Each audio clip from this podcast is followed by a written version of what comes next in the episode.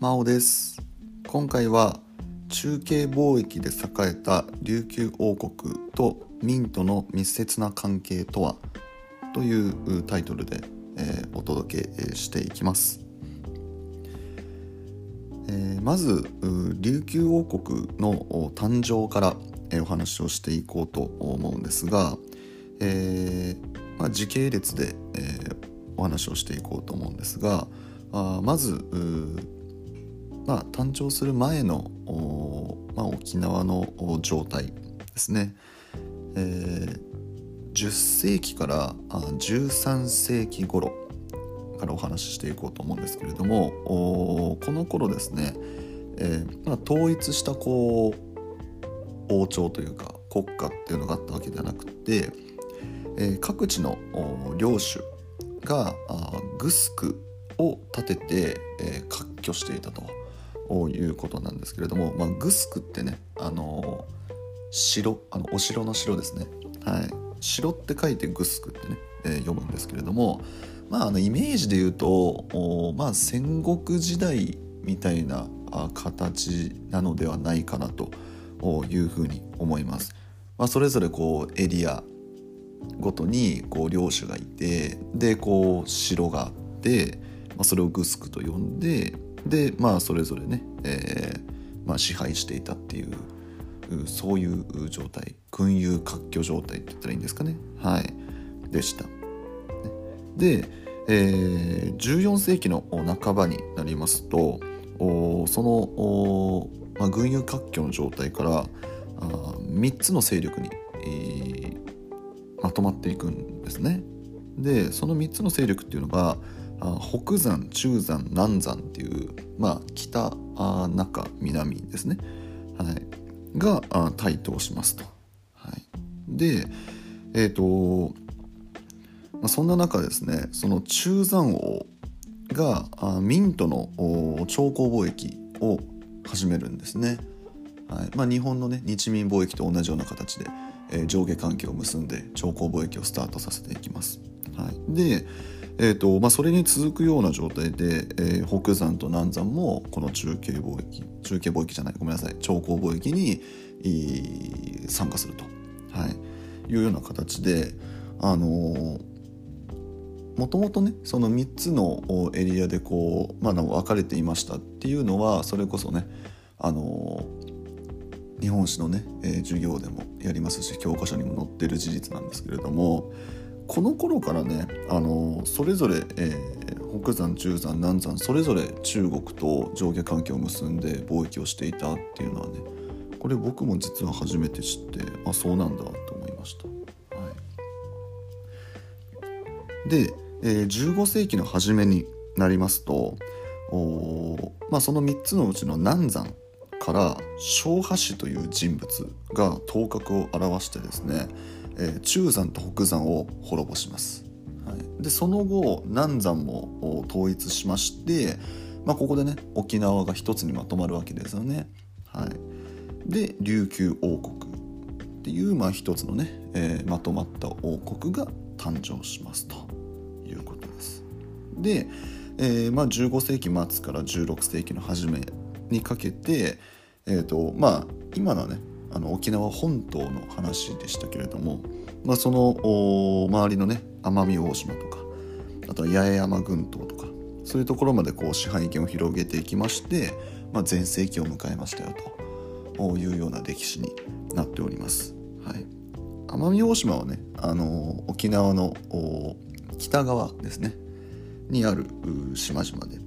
で八重山群島の方は逆にあの南側にある島々のことを指します。はいまあ、今のまあ、沖縄県いっぱい島がありますよね。はいまあ、あれがねそのまま琉球王国と思ってもらっていいんじゃないかなと。はいまあ、厳密に言うとねこの島はあの支配下じゃなかったみたいなのはあるかもしれないんですけれども、まあ、ざっくりとねそのようなイメージでいいんじゃないかなと思います。はい、で、えー、今回のね、あのー、放送ではその中継貿易について、えー、ですのでここからねその貿易についてお話をしていこうと思うんですけれども、えー、この中継貿易がですね非常に活発でしてあのミントの貿易に関しては171回交易を行ったという記録があります。でこの171回っていうのが果たして多いのか少ないのかっていうのがこうあんまりイメージしにくいかなと思うんですけれどもこれが非常に多いです。もうあの、まあ、当時の民はね日本ともあの貿易を行っていましたのでいろんな国と貿易を行っているんですけれどももう琉球王国との貿易がダントツで多いです。はい、でそれが分かるこう比較データですけどちなみに日本が民と交易している回数は意外と19回なんですって。はい、日本と民は19回、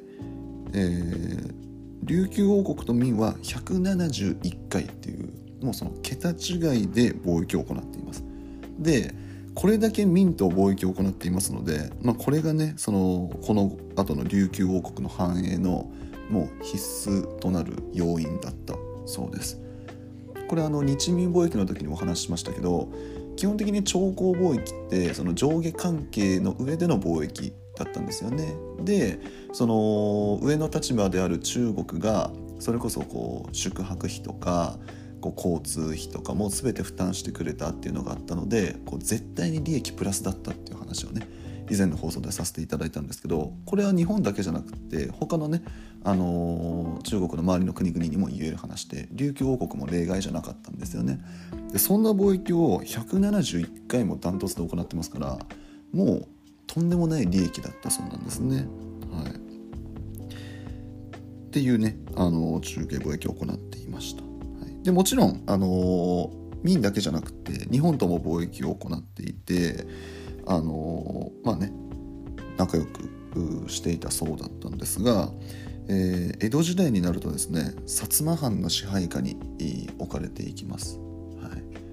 い、で、あの明治時代になるとね沖縄県が設置されるっていうね、はい、そういう風な歴史の流れになっていきますけれども。はい、でえっ、ー、と今ねあの相当な利益を得ましたってね貿易で相当な利益を得ましたっていう話をしたんですけれども、まあ、民と貿易をしていたっていうのもねその利益を得た一つの要因ではあるんですけれどもまずこの中継貿易っていう貿易の仕方自体があのものすごい利益が出る貿易の仕方でしてあのちょっとキャッチコピーをね 僕なりにつけさせていただいたんですけど中継貿易って何かって言ったら、えー、異国のものを異国に売るっていうそういうスタイルの貿易ですね。なんかあんまりあの表現が良くないかもしれないんですけど横流しってやつですかね。転売とも言える。転売っていうとなんかあんまりこうちょっとねいいイメージがないですけれどもそういうイメージかなと思います。はい、例えばあまあ民からじゃあこう輸入したものをそのまんま日本にねちょっと値段を上げて、えー、売ったりとか。あとは逆にこう日本から輸入したものを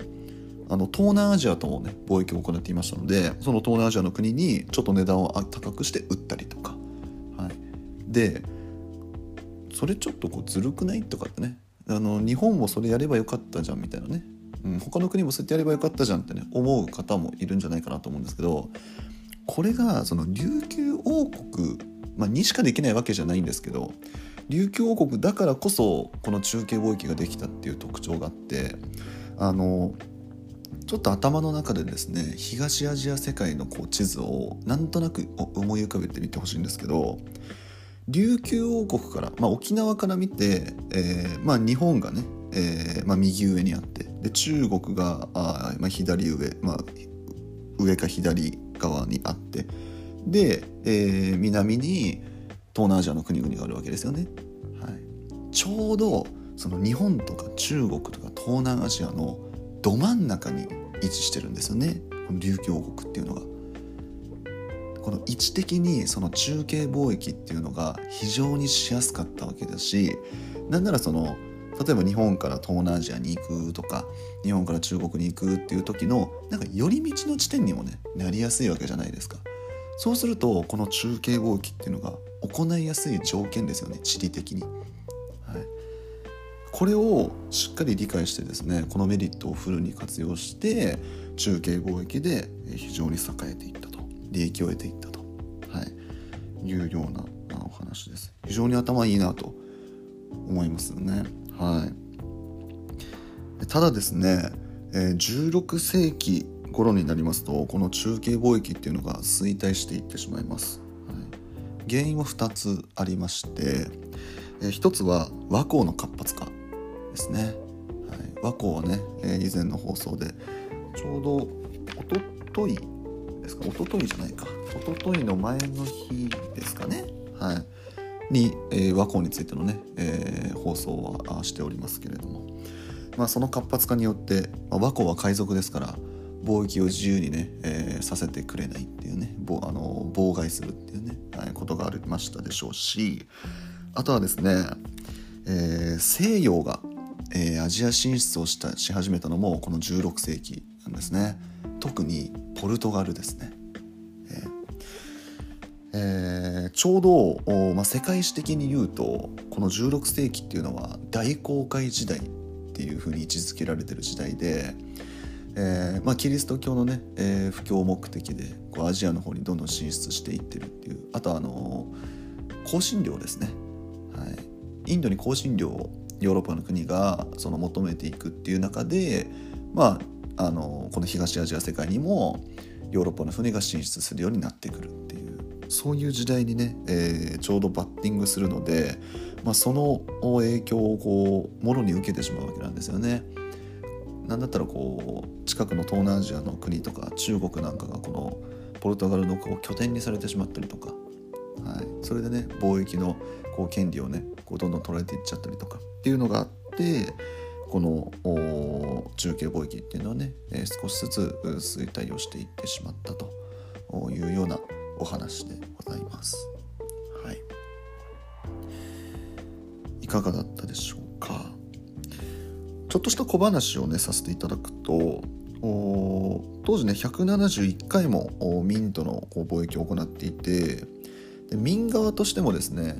琉球王国とはあの仲良くしたかったっていうね理由があったんですねそれが何でかっていうとあのまあこの当時今僕がこうお話ししたこの中継貿易琉球が中継貿易で栄えたこの当時以前から和光の存在っていうのはもちろんあったわけなんですよね。であの民からしてもですねあのこの超高貿易上下関係がある上でのこの貿易っていうのを縮小していきたいっていう思いがあったんですって。まあ何て言うんですかね。そのそれこそあの日民貿易の時のね放送でお話はさせていただきましたけどなんか先輩後輩同士のこう、ね、貿易みたいなイメージっていう話させていただいたんですけど、まあ、こう先輩が後輩にこうおごり続けるって、まあ、きついわけですよね。はい。マイナスになっちゃうわけですからきついわけですよ。なのでその規模っていうのを縮小していきたかったと、はい、なので日本との貿易とかそれこそ東南アジアとのね超高貿易っていうのは縮小させていってたそうなんですね。はい、なんですけれども琉球とは縮小させるどころかどんどんどんどん促進していったそうでこれが何でかっていうと琉球とのその貿易をその縮小、まあ、またはその完全に切ってしまった場合